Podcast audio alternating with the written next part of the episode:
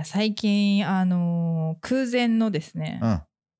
BL ブームってご存知ですか？いや、BL ってことは聞いたことありますけど、はい。空前のブームっていうのは、それは何？白鳥さんの中で、あ、あごめん、ああと、し、白鳥の中でブー言いムなの？直さなくていいから。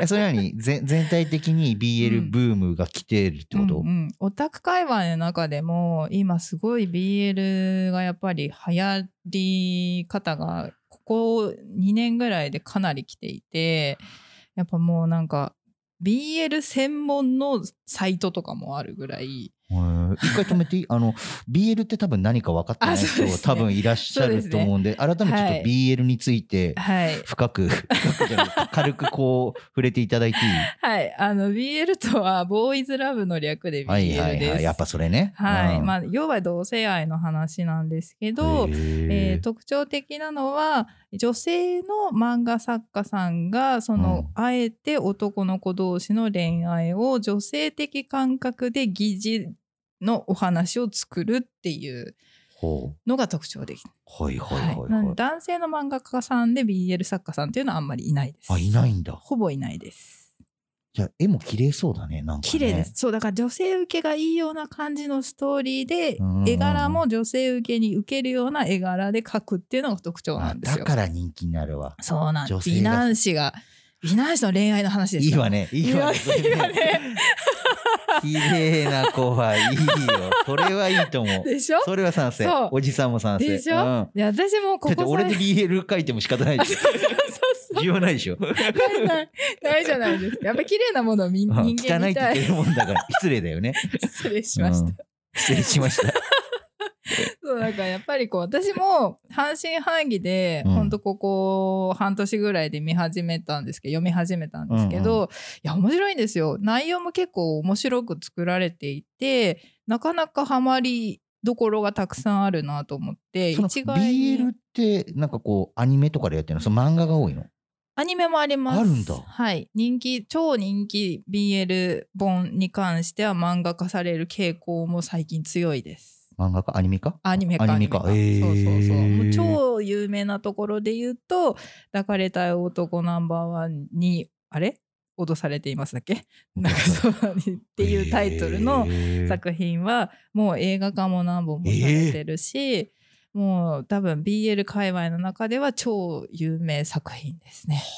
もうあれの作家さんいくら稼いでんだろうっていうぐらい、超売れてます。そう今空前の BL ブーム。そうなんですよ。ちょっと時代がねやっぱりこう変わってきて多様性が言われる世の中になってそういうのも受け入れられる世の中だからこそ流行ってんのかなと思って。実写化とかされてんの。ああるよ。ある。中には。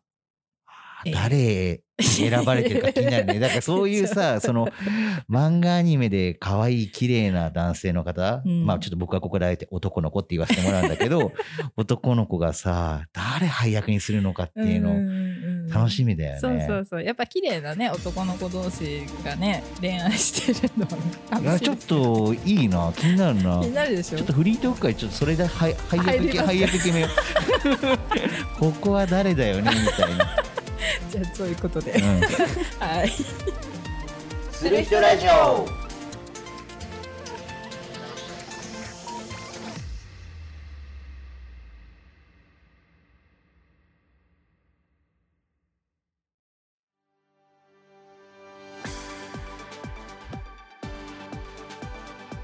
皆さんこんにちは。パーソナリティのケータキャンドルです皆さんこんにちは。パーソナリティの世界の白鳥です。世界の知ら自分で言ったね。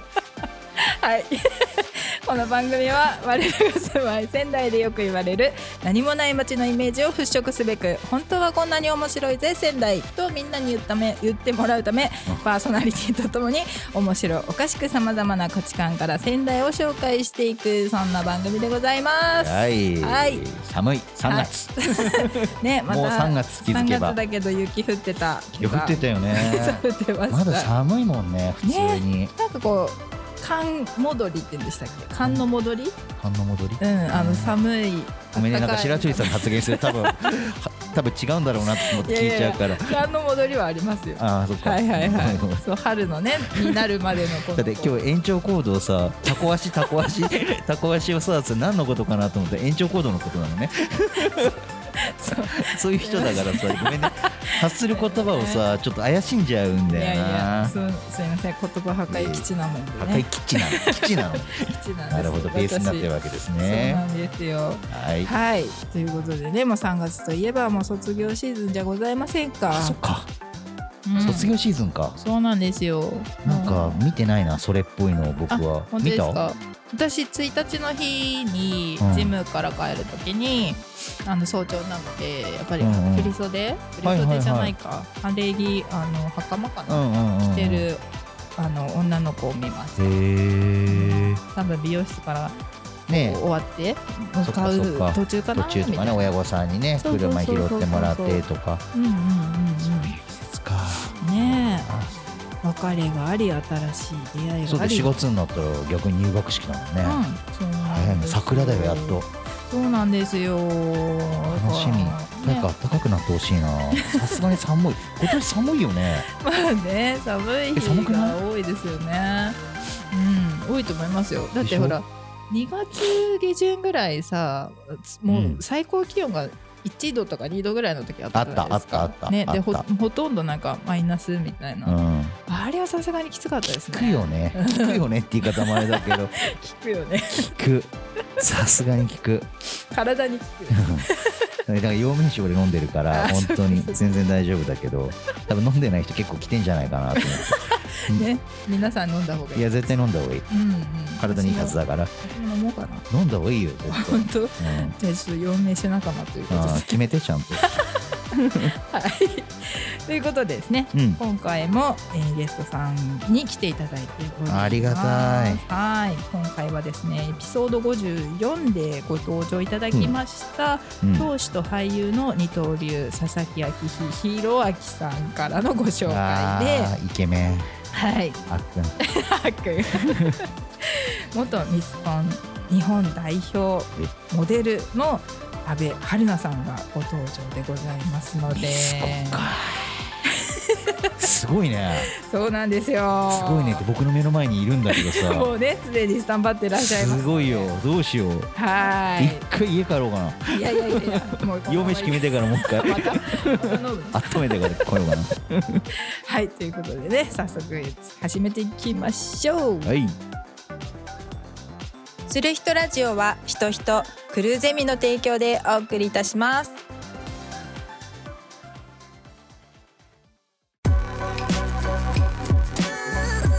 する人ラディオ。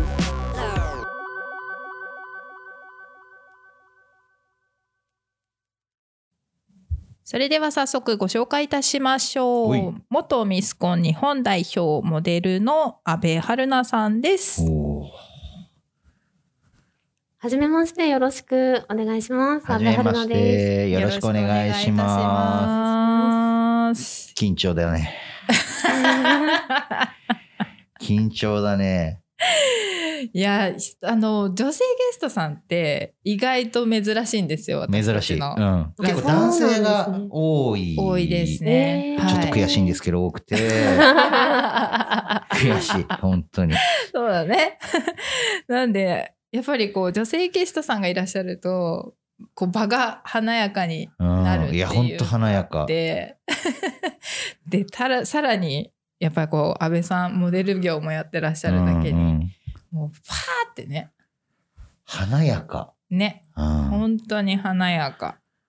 ありがとうございます。いやー素晴らしい。もうこれだけでいいな。今日終わっていいな。でもねせっかく来ていただいたからね、そうそう、いろいろ。いろいろ聞きたい。ちょっと僕はあんまり知らない世界というか、うん。うんだから。ね。僕は多分みんな知ってるかわかんないけどモデルじゃないからさ。こう見えて、うん、ちょ知っとモデル業とかやったことないもんで。ねいろいろ仕事はやらせてもらってるけどモデルだけはないかもしれない、そっか。そうだったね。うん、じゃあ、早速ね、はい。まず安倍さんのプロフィールからご紹介させていただきたいなと思います。はい安倍春菜さん、1993年、えー宮城県石巻市出身でいらっしゃいます。大学卒業後に広告代理店に勤めるも夢を追うために退職されましてその後販売員コールセンターの仕事をしながらさまざまなミスコンに出場し数々の、えー賞を受賞されミス・フリーダム・オブ・ザ・ワールドでは日本代表に選ばれまして世界世界大会に出場されました。ね、その後、えーかねてからのご自身の夢でもあったご自身が企画運営するミスコンミズプレシャスジャパンの主催運営代表となり現在精力的に活躍されてらっしゃいます。えーはい。すごいですね。すごい。あのまず普通にあれですもんね大学卒業された後は会社に入ったってことですもんね。そうですね。あの、新卒で、広告、総合広告代理店うんうんにうん。働いて、企画営業と新卒の人事えを、担当していました。うんうんうんそのミスコン自体というか、まあ、モデルのお仕事だったりっていうのは、はい。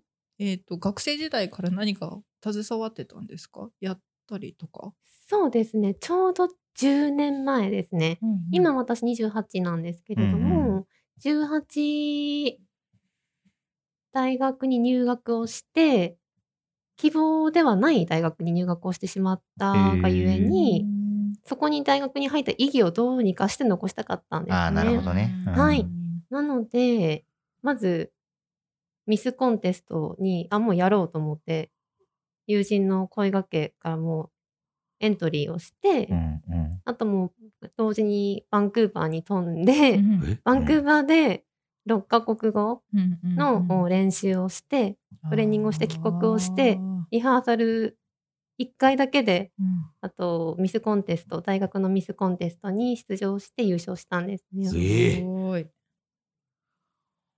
すごいのと一つ聞いていいですか、はい、そのバンクーバー行かれて六角6か国語、はい、6か国語って何をどどれとどれとどれとどれのことなんますか？そうですね。ポルトガル語とポルトガル語なんですポルトガル語？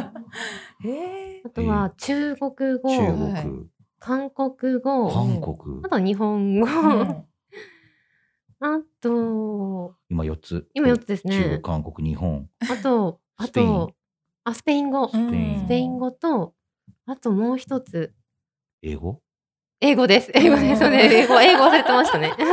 一番最初に英語、そうですね。英語、さっきまでちょっと家で英語やってたのに、英語忘れてましたね。ポルトガル語とスペイン語って違うの？違うよ。違うんだ違うよ。あ違う？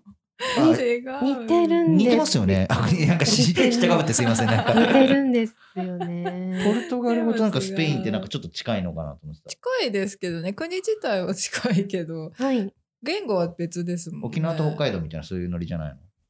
そのノリ？ノリって何？ごめん、この発言は、こ このトークやめよう。俺のバカさがより出るからやめた。えー、まあね、べ言葉としては別です。ミスコンテストにこういうこ言葉っていうのは大切だってことなんですか？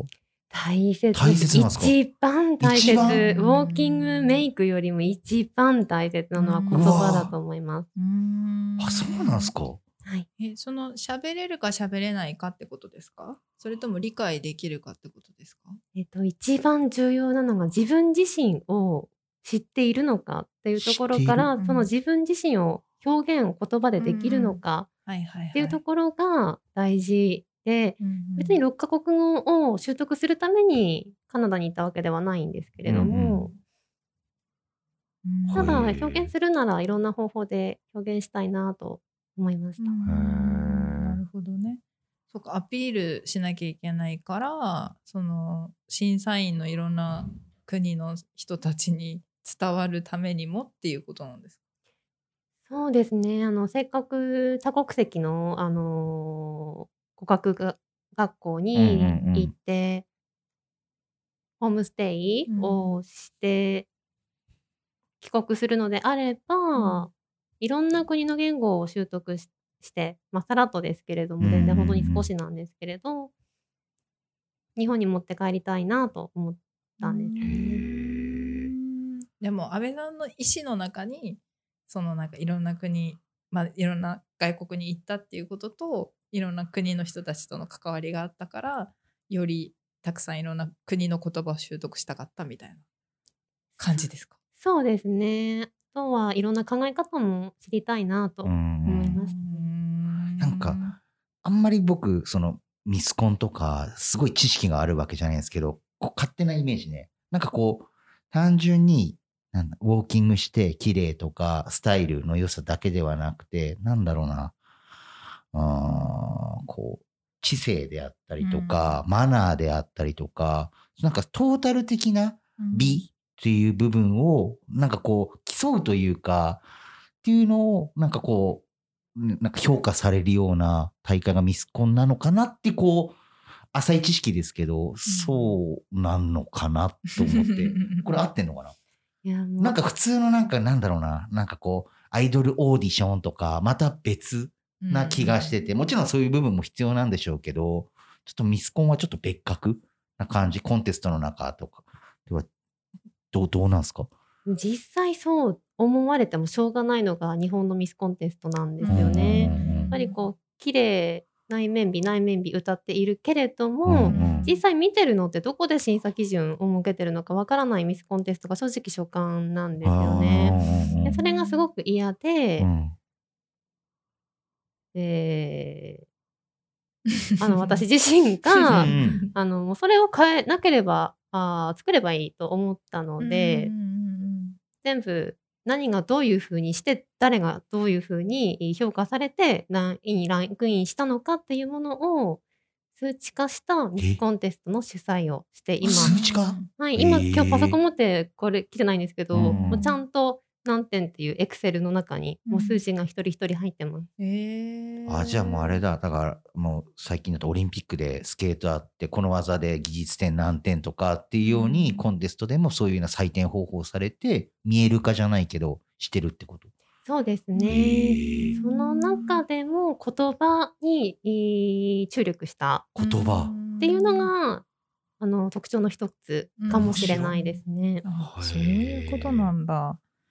いやなんか多分結構あれかな？3つのワードに入ってきちゃう感じかな。そっか、ここであんま聞きすぎない方がいいね。あとあとね。そうなんかまずじゃあその3つのワードに行く前に私自身がちょっと気になったこと聞いていいですか？いいよ。そのミスコンってそもそも何ですかっていう質問してああ、これ歴史というか、なぜそういうのがあるのかってこと？あるのかあも含めて。あとなんか多分みんな知ってると思うけど、えー、と何をそもそも競う競うというかものなのかっていうもう本当に何ですか本質的な話ですかね。そうですね。多分皆さんイメージされるのがミスコンってそもそも何なのか、うんうんうん。私一般的な考え方で言うとやっぱり美しさうんを競う、うんただうん美しさの考え方って本当に人それぞれなんですよね。ただそのミスコン大国って言われるのがフィリピン。あ、フィリピンだとか？ベネズエラとかなんですけどフィリピンはミスコン大国ですね。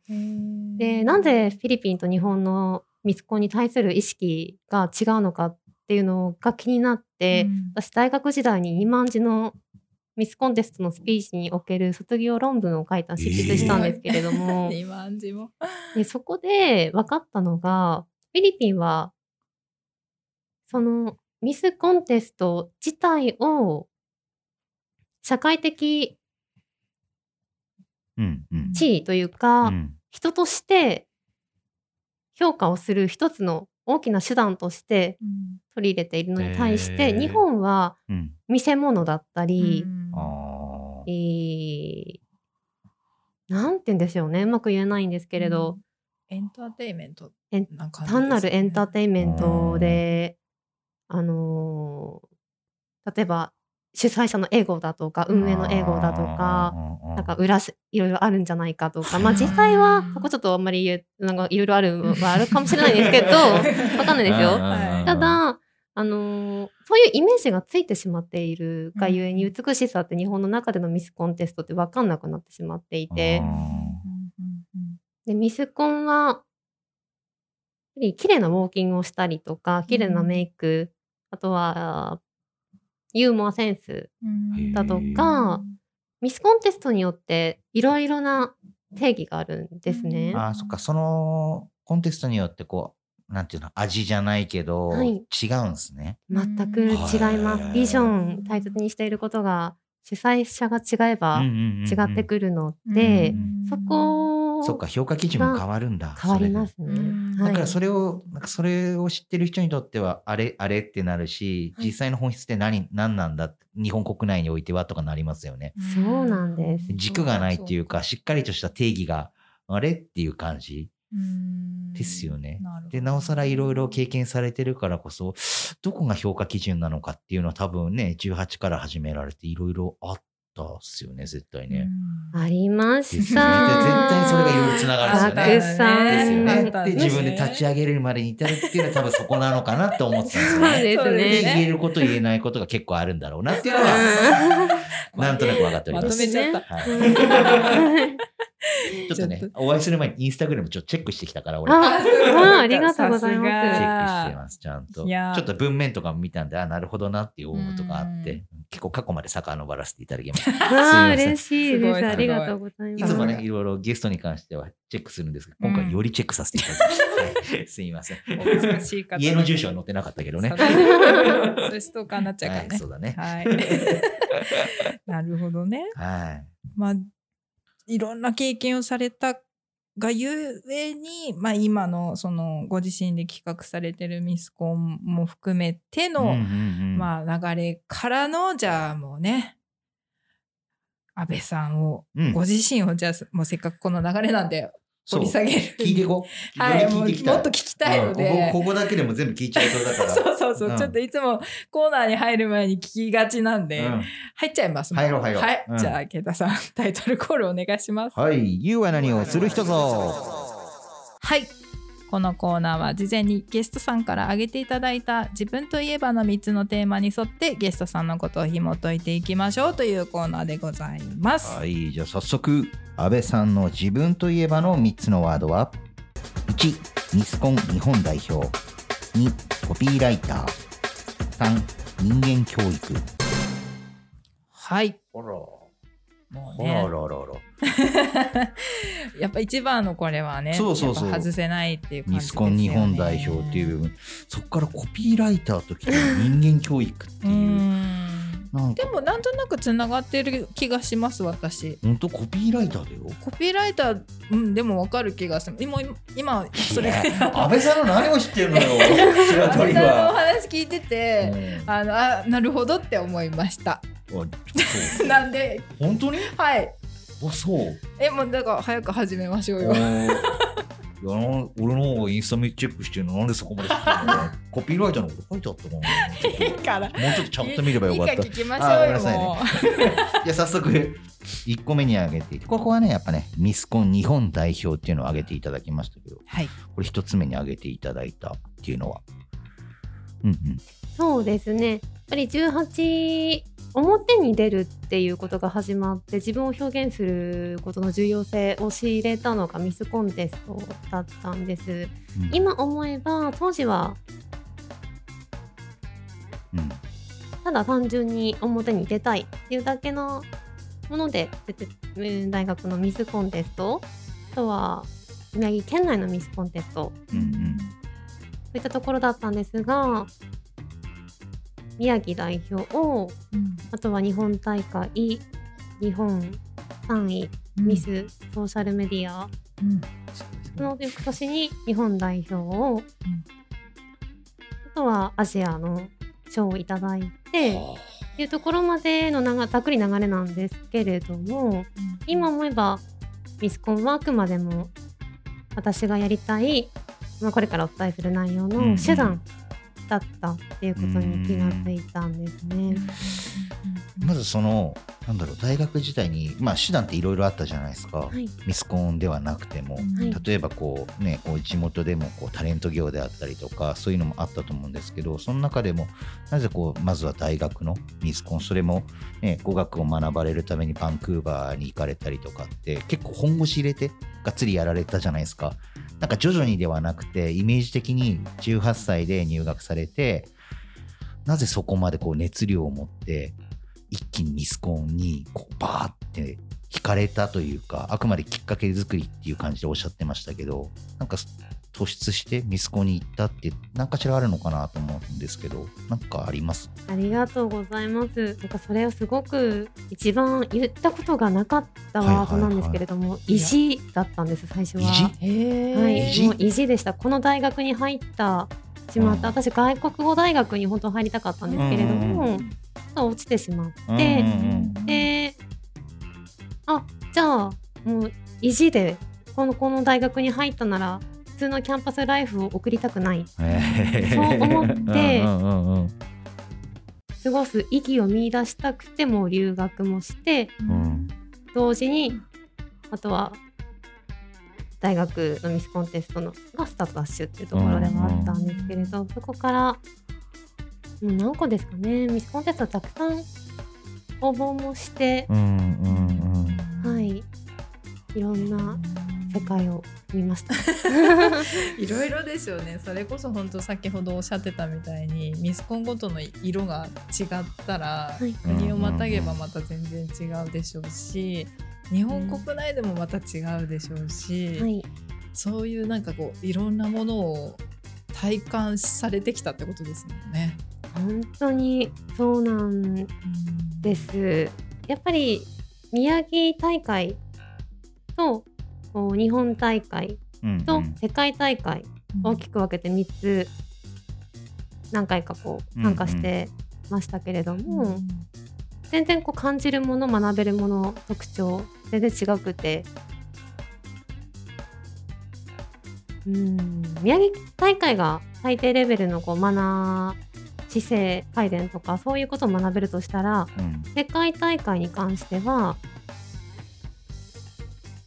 もう異文化ですよね。こうへー5分おきにイライラするので。ええええどどういうことですか安倍さんがはい安倍さんがイライラするのはい5分ごとにはい韓国代表とちょっとアジア圏なので多分考え方似てて仲良しだったんですけれども、あのー、5分おきに「オーマイガーそんな言ってましたあの目の前で喧嘩する代表もいたりだとか、へーあのやっぱりこう日本の文化が一番美しいなって私は思いまわかる気がする。あそう。白鳥さんも結構ね留学というか。そうですね。海外経験がいろいろあるので。お好きなので。で友達も海外の友達がたくさんいるので主にアメリカなんですけどアメリカに行くたびにそれこそ「オーマイガー」ですよ。なんでこうなるみたいな。すごいよくわかります。なんかねち価値観が違うとここまでもこう違うんだっていうのが世界の人と触れ合うとでしかもミスコンなんていろんな国の方が一堂に会されるから多分もうわわちゃわちゃしてんでしょうね きっと。本当です目の前でバレーボールをこう投げる人もいれば、え本当に23カ国いれば23カ国分の文化がありましたね。そうですよね。えでもその意地で始めて飛び込んでそれまではそこの世界を知らないかったわけじゃないですか。で、まあ、いろんなそういうカルチャーショックも受けて、はい。その時単純にどう思われたんですうんうか、んうん。正直なところ言うと、うーんショック。ショック最初ショックでした。あの期待を込めてワクワクドキドキうん。ともに紛元紛争国うんだったところに一人で渡航したんですけれどうん。その17日間18日？17日間の間でそのカルチャーショックを受けてえ世界の美を競うために来たのにこんなに美の美に対する考え方が違うんだ。ここの人たちと美を競うの？って思った時に 最終的に出た考え方はやっぱり自分は自分だ。他人は他人だって思ってそういう割り切るっていう強さ。ある意味。それを持って帰ってきた。うん唯一持って帰ってきた。うん。いやでもすごい。と思っています強く強くなれますよね。ある意味で。そうですね。体勢がつきますね。大事なことじゃないですか。なんかこうある意味戦いに行ってるわけだから。そうそうそう。やっぱり日本人の弱いとこでもあるじゃないですか。そういうのって。なんか面と向かって張り合うみたいなのが苦手な人種でもあるから臆する場面が多いところをこうなんて払拭して自分もある意味日本人でありながらそこに向かって戦っていかなきゃいけないっていう。なんて言うんでしょう。ずある意味ずぶとくないとうん蹴落とされるだけみたいな、本当にもうその通りでした。そうですよね。はい。綺麗な世界じゃないの？なんかこう一般的なさなんかうわ華やかとかさそういう感じ。なんか結構ドロドロしてるね。ぶっちゃけた話。まあそりゃそうだよね。そりゃそうだよ。そうですね。そりゃそうだよね面白い。ちなみにこの世界大会に出場されたのっておいくつの時になったんですか、世界大会はですね、うん。に2019年だったので割、と最最近だ。20そうなんです。にもう2、3年前なので、えっ、と、25、6、25歳ですね。25最近なん歳だ。へえですね。本当にコロナの直前そうだねそうだそうなんです。じゃ1年前だったので、もう本当に翌年でしたら行けてなかっあたですね。うん。うん。うんあそっか。でもそのミスコンの世界でもやっぱコロナ情勢が今あるから世界規模のやつできてないってことですよね。やってるんですかミスコンって。もう今は少なくなりましたね。リモートでやるわけいかないもんね。ちょっとよくわかんないもんね。わかんないよね。あそれこそ判断基準わかんない わかんないわかんない。えー、そうなんだ。25か6ですね。25ちょっとか6歳はい。えー、すげえいやでも確かにこれがなんか自分を作る 一つだよな すごい経験ですもんねだって絶対人生の中でものすごい影響を与えてますよね。ですそうだといいなと思ってますね。もう人生かけてきたものなので、うん日本代表になるっていうのが目標であったので。そ、れ日本代表になるっていうのはいつぐらいにそうなったの？最初の18歳の時にもそう思ってたんですか？そう思ったのは18の頃は思ってなかったです。うんうんうん。思い始めたのは日本大会に1回目出た時だったので、うん。20この世界大会に行く前の年。前の年。前2年前か1年前ぐらいに。大学卒業後ってことですよね。そうですね。就職されて。あそうですね。ん。へええなんかやっぱりこう就職したことも相まって変わったんですか？意識が。変わりました。大好きな仕事をしてただそれをやめてもあ好きなものを取りに行きたかったのうんで、うん。はい、そうかそうか。あそっか夢を追うじゃなないけどそのために退職されたん。ですかそうですそのためもミス退職してるのは全部ミスコンの合宿のために退職をしてきたん。ですね。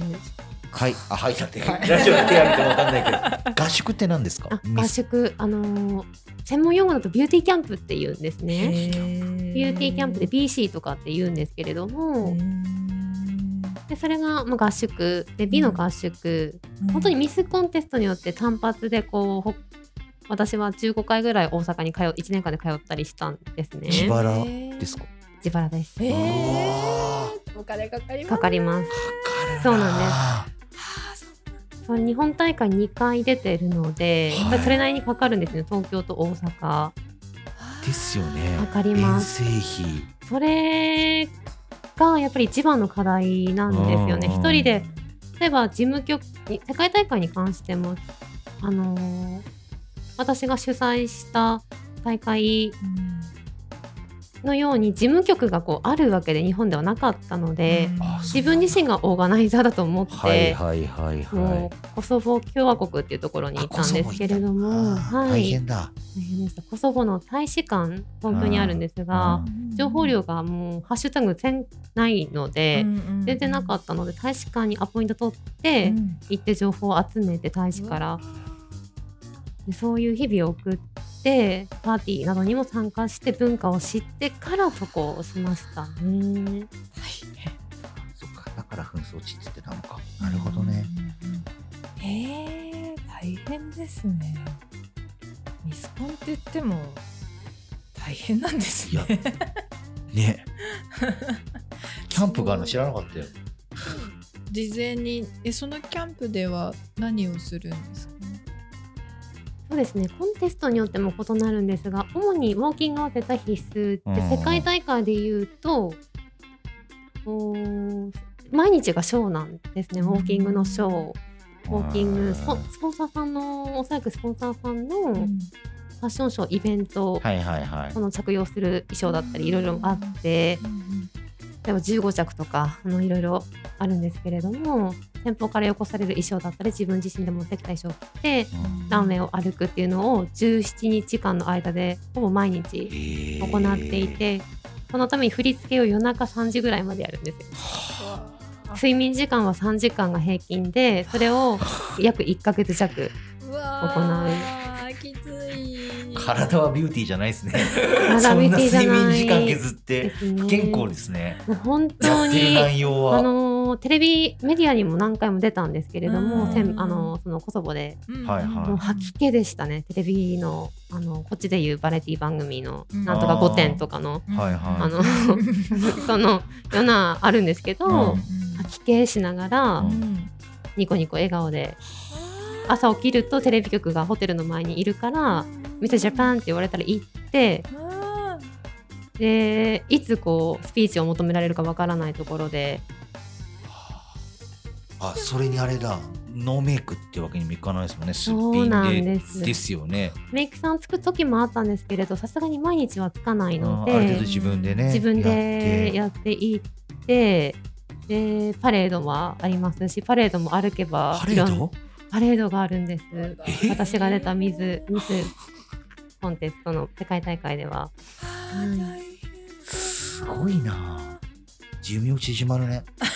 普通に。いやこれ相当ですね。ミスコンで選ばれることは多分嬉しいでしょうけど相当覚悟ないと長年にわたってやり続けるって難しいですよね。本当にそのおっしゃる通りで本当にに世界大会の大会自体は1日だけの何時間かなんですけれどもあとビューティーキャンプ合宿が17日間世界大会であったとしてもうそれが本番だとしたら半年間の準備期間があるのでそれが短くて半年なんですね。もうそこの半年で自分自身の特技披露私はダンスを創作ダンスを作ってセンスのあのモダンの和風ダンスを練習していったんですけれども、うん。それだったりあと英語の勉強だとか、まあナショナルコスチュームっていう日本の文化を表すコスチュームを選んで東京で探して準備を整えて。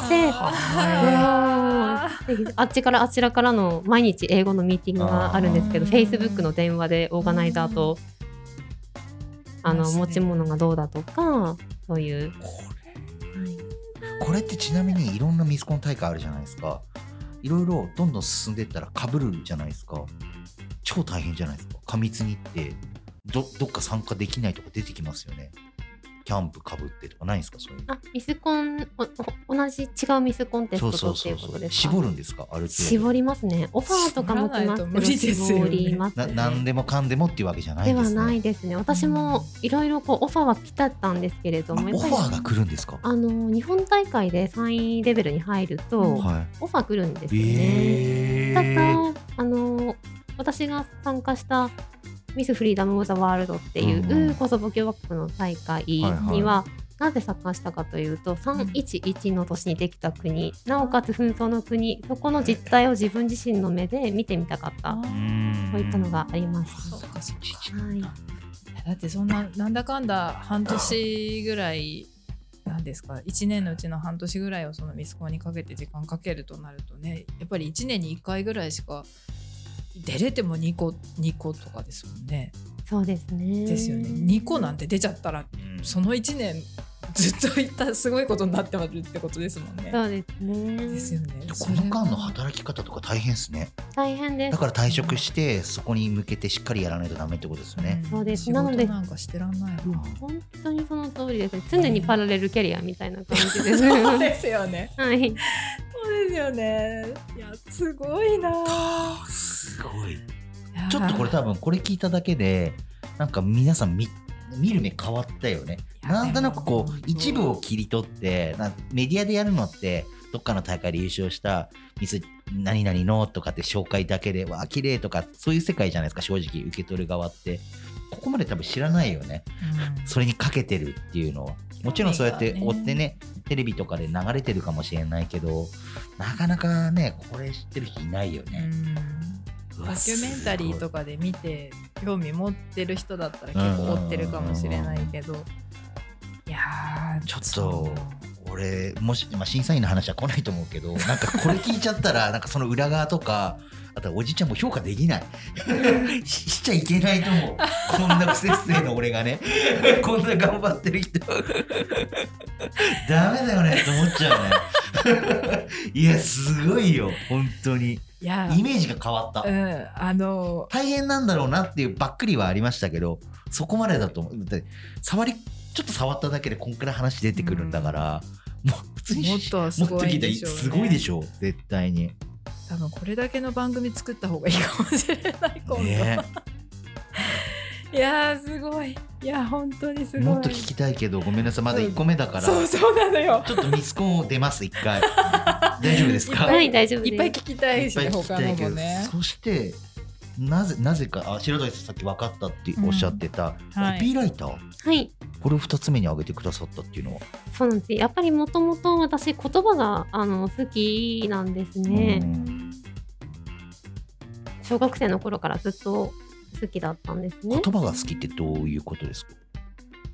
言言語言語と伝えることと自分の思いを表現することで自信がつくっていうことを知っはてからなんでしょうねおそらく。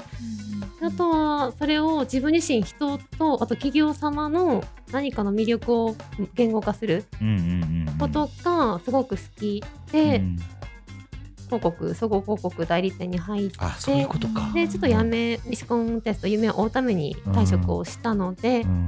やっぱり名残惜しかったので、はいはいはい。であれば自分でやればいいと思って今全国の企業様の作業集、うん。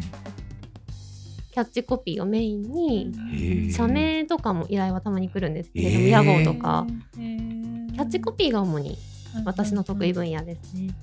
キャッチコピーつけてほしい。ね お金払ってくえるあそうだね。結構ためなきゃなんかでも私がなんでそのさっきコピーライターって聞いてそうそうだよ分かったかっていうとコピーライターってその表現することだから表現することミスコンもやっぱり自分を表現しなきゃいけないことだから精通するなと思ってあなるほどだからかって思ったんですよ。うんコピーライターって本当にね例えばいろんな物事をざっと見た時に言葉でパンって何をその抽象的に表現するかっていうのがお仕事じゃないですか。うんでそれができるでやっぱりミスコンで自分をアピールすることともなんか同じことかなと思ったのでああなるほどっていう流れでした。すいません疑ってすいませんでした そうなんかああやっぱりそうだったんだと思って今お話聞いて。ちなみにその小さい時から言葉が好きでその今に至ってるわけじゃないですか。コピーライターっていうその仕事にまでなってるっていう仕事にできた。はい、そのどのくらいからそうやって今のあのなんだろううんと全国の企業様からそうやってお仕事として成立してきたのっていつ頃からなんですか？そうですね。あの個人で動いて収益化してきたっていうのは2.5年前ぐらいなんですけれども、あ3年前ぐらいですかね。うん3年前ははお恥ずかしながらワンコイン500円で受けてたんですよ。え？安くないですか？安かったんですよ。例えばあのーそうなんですあのワンコイン500円で受けていてはい。それは何でかというとやっぱり口コミを最初集めないといけなかったっていうのと私の需要を知りたかったので、うんまずはワンコインで。で飛ぶと2年後にそれを続けていったら1案件9万円超えにた。なったんですね単価が。やっぱり続けていけば結果は出るんだっていうことを知ってさっきおっしゃっていただいた通り手段ですね、うん。キャッチコピー作成も、うんはい、表現の一つ。うん。500円から9万円にそして多分もっともっとってことですよね。だってそれこそ本当日本のあの「で」「つ」とか「は」「こう」とか。電通か？行動か？うん。そうだから陽明酒を隠さなくていいのにそこを隠すのか。ダメなのか？なんとなくなんとなくね。いやあの企業のさトップクラスのコピーライターの人とかものすごい金額もらってると思うよ。CM のワンフレーズ考えるだけでもすごい多分何何百万レベルじゃあ1000万くらいもらってんじゃん。かもね。うん。まあトップはなうん。そう企業さんもそれでいいっていうならねそうっすもんね、うん。あっちが提示してくる場合もあるしこっちからねっていう場合もあるし、うん。プロだから。まあね。そっかワンコインの時出会いたかったな。ちょっと遅かったな。佐々木さんちょっと紹介が遅いよ。出会いが遅かった。500円の時期に出会いたかった。払えるようになればいいんだよケイタさんが。そっか。別に別に9万円払えないわけじゃないけどさできたらこ500円の方がいいじゃんでも俺プロにはちゃんとお金払うよ。俺はそういうタイプだから。ねともみタイプ？うん俺はちゃんとプロに対しては対価払うから。なんか嫌じゃん。なんかラジオ聞いてこいつケチだなって思われたくない。ないわけじゃないから。すごいあるわけじゃないけどさ。うん何の弁明だよ、すごいな。でもピーライター。へすえごいね。うん。でもやっぱつながってるんだなと思って、うんうん。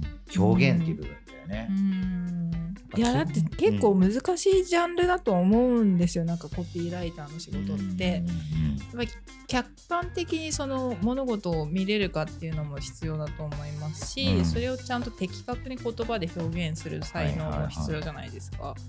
でさらにはそのなんていうのかな。選ぶ言葉の選ぶセンスっていうんですうんかね、はい、のも大事じゃないですか。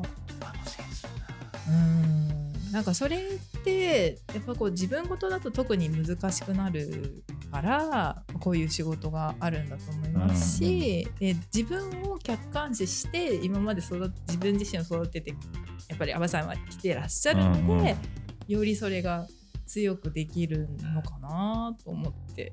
客観的に見れて強いよねそこはね、それは強いわ。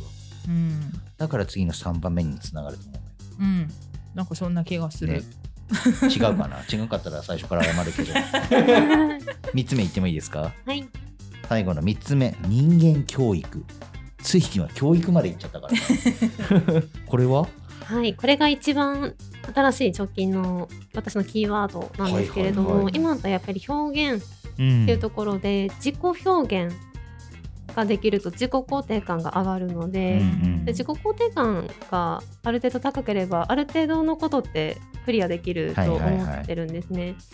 で人間教育って何かっていうと私がミスコンテストを去年主催をして、うんうまあ、100近くの応募があった中から11名11選ばれたんですけれども、うんうん。その11名を Zoom ですとかあとはリアルでスタジオを借りてウォーキングの練習したりスピーチの練習したり質疑応答練習したりやっぱり自己表現ですよね。はいはそれを言葉で表すのか体現化するのかの違いなんですけれどもそうすることの根底として自分自身を知る。自分自身を知るっていうのは避けてきた今までの過去までも遡って、振り返って自分の課題をクリアしていくっていうのが私のミスコンテストの流れなのですごくみんなみんな泣かない人はいなかったです。みんな泣いていたんですけれどもミスコンテストが初めての方々ではあったからっていうのもあるかもしれないんですけれども。初めての方だったんですか？それ11人。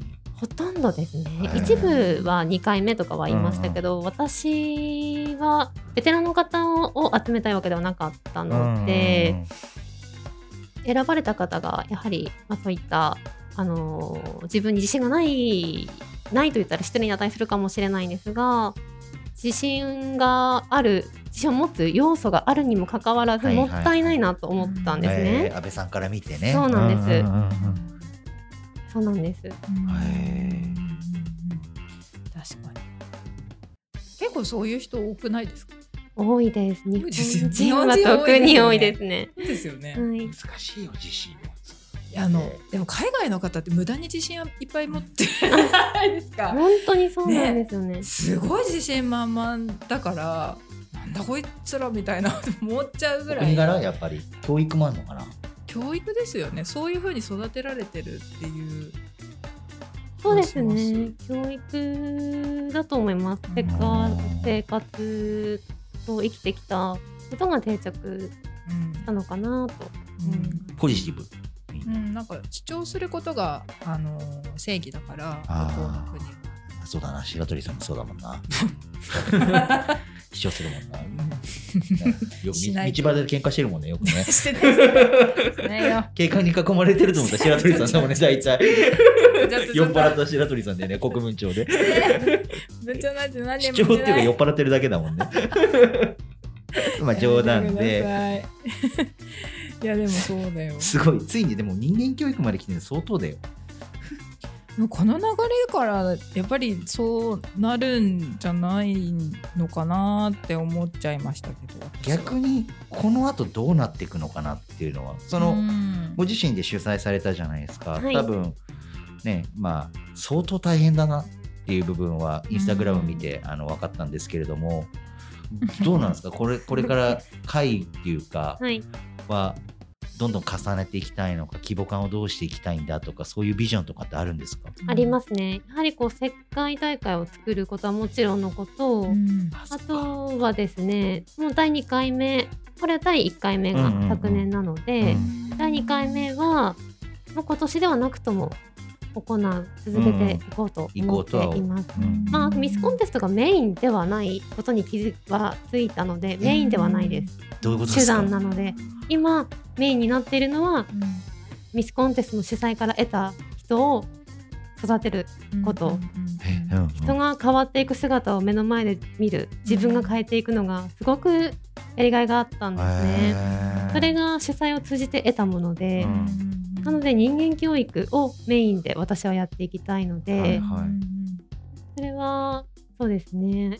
それに言葉がついてくるのかウォーキングがついてくるのか姿勢改善がついてくるのか内面外見全部トータルしてその人うんの魅力を、こうもう見つけてちゃんと認識していただいてそれを言語化してアウトプットさせるそこですね。いやいいす素晴らしい。お若いのに素晴らしいですよ。すごいすごいなと思いつつも私も応援したい。応援しなさいよ でもそれこそさなんかやってる環境がさ美容師さんとかだからヘアメイクの世界じゃん白鳥さんだって、そうですね。なんかね関われそうだよねちょっとね、うん、まあなんか別にこう全面にっていうわけじゃなくてもなんだろう。ね。いろんなことやってる方が 本当にいらっしゃるからいやそうだよ。ご自身のアニメイクもそうだけどさ。なんかこう こう審査の過程でアニメイクみたいに 入れられませんか？ちょっと新しいのでさっきのメイク。いいです。いいです。す。いいでいいいいですっていうのはよ 良いです。あのす。ごくいいと思います。やっぱ斬新ですし、いやどんどん新しくなっていかないと今、真似てるミスコンテストしか私はお見受けしないんですよ。広告を見てても。何か真似てる似ているどんどんそれが広がっている。だけれど新しい何かがないので、それって自分自身が体験してきたものだったり関わる方からうんうん。それを吸収したりだとかそういう関わり合いの中でできてくるものってあると思うので、やっぱり新しいものをどんどん作り続けたいなというふうには思います。そういう意味でいいと思うのよ。勝手に俺混ざろうとしてるけど まずこう一発目でアニメイクでご自身の好きなアニメであったりとかアニメ人でもいいと思う。よ西郷隆盛でもいいと思うんですけど 西郷さんのああいうメイクしてで犬連れてウォーキングする。それ一一発目。であとは普段の自分の美を表現するっていう。で3つ目は西郷どんのモノマネとかね。例えば表現 表現だからここも。とかね。いけると思うんだよね。まあね、うん。表現そうですね。だ臆さずだからその表現するっていうことをとにかくあれですもんね。安倍さん自身も参加される方にもしてもらえるようになりたいわけですもんね。そうですうね。んそれで何かしらうん私が力添えできるならいつでもだから安倍さんがやるからこそその世界を知ってるしいろんな大会を知ってるからこそあの今は主催側に回って多分いろいろできると思うんですよ。できると思うけどできない部分もいっぱいあるんだと思うんですけど なんか新しいことチャレンジして特にこう宮城とか東北エリアのまあなんだろう今もっと原石じゃないですけどささっきおっしゃってた安倍さんから見たらもっと輝ける部分があるのにこの子たちっていう子をこう吸い上げてよりこう世の中に出していくっていう過程を見たいよね。あ嬉しいです、うまさにもうそれを今これからのビジョンにしてるのでうんすごく嬉しいです。うん、見たいですね。ねそうやってやってきたからこそそうやってついてきてる人来る子たちって絶対生まれると思うんですよ。多くを語らずとも絶対に。だからねこう第2回目のご自身の大会っていうのはすごく僕らもね楽しみだしね、うん。ちょっとまあ僕らからあんまりねスポンサーとしてのお金は出せないんですけれども協力できる部分はもちろんやりたいなと思うんで、うん。お金はちょっと出せないんですけど。分かったよ でもなんかねそれこそなんだろう新しいジャンルの人に向けてその安倍さんがやってることを発信するっていうところでは全然我々もねなんか力になれるのかなとも思いますしね。何かしらやれることがあればうん。ぜひ。いや面白い。うんうんうん、ね。ちょっと認識変わった。ミスコンの。おお会いすあただはただって言い方あれだけどミスコンであ綺麗な人と俺は今日お話できるんだのかみたいな感じでふわふわした気持ちで来ちゃったんですけど、全然違う。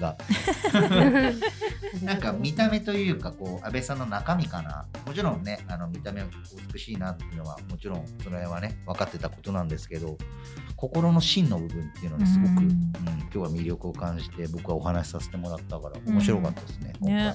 いやでももっとなんかいろいろ時間があったらそれこそさっきのミスコンのね裏話とかもまあね、いろいろあるんだろうなもちろんあるよ、と思って絶対。なんでそうだもん。ねなんいかその業界、業界絶対あるからね。ね時間が足りないぐらい。いつも毎回言ってるけどいろんなゲストさんに、本当に時間が足りない。ね、僕らミスコン出たことないし、モデルでもないから、なおさらちょっとわかんない世界だました。ったんで、より楽しかった。うん。本当に。ねもう本当ぜひ今後も頑張って活躍して見守らせてすみません、なんかいろいろ聞きすぎちゃって、多分 まあまあ話したでしょ。まあ、ここでもかなり話した。だいぶね根掘り葉掘り止めようと思ったけど、ちょっと止まらなかった。聞きすぎですいません。はい、ということでね、ちょっとお時間まだまだ足りないんですけれども、えー安倍さん、では最後に、はい。えーこの番組なんですけれども、ゲストさんから次のゲストさんにつなげていただくというようなシステムをとっておりましたので、ぜひ安倍さんの方からも次のゲストさんのご紹介をお願いいたします。はい。私が次ご紹介したいと思うのが、ただの勇気様ただの勇気だ。はい。という方です。私の主催した第1回ミズプレシャスジャパンうん。のこのパンフレット、はいはいはい。これを作ってくださった方ですね。へーデザインではなく、このパンフレット自体を印刷、はいはい、はい。こう加工自体もすべてこの形を作ってくれた方です。はへい。ーね、ただのさん、楽しみです。はい。とても、あのー温厚で、はいはい。気さくで、うんはい。素敵な方です。おー楽しみだな。本当にありがとうごありがとうございます。はい。ということでですね、本日のゲストは元ミスコン日本代表モデルの阿部春菜さんでした。本日はありがとうございました。どうもありがとうございました。ありがとうございます。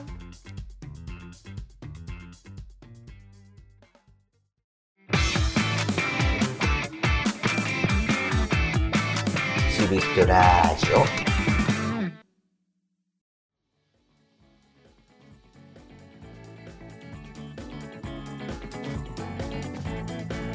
はいエンディングです。エンディングです引き続き安倍さんの方にも残っていただいております、はい。最後までありがとうございました安倍さん。こちらこそありがとうございました。あのすごくあの緊張してたんですけれども、本当ですか？あのお話言いたいことをもう言えた。おえよかったそれはよかったです。それは逆にこっちが聞きすぎて安倍さうんんね全然喋り足りなかったんじゃないかと思って。でもあの話したいことを聞いてくださったのへで、ー嬉しい。なんかもう本当にあのミーティングなしであのええいや 本当に嬉しかったです。はい。えに。えって。そんなに、はい。そうですね。喋る内容のことまでは私たちはあまり関わらないそうそうそうそうそう。うん。結構みんなね同じかもしれない。フィーリング的に。うんうんうん。すいません。すいません。生言っちゃいましたいやいや嬉しいです。そんなね思っていただけると何よりですよ。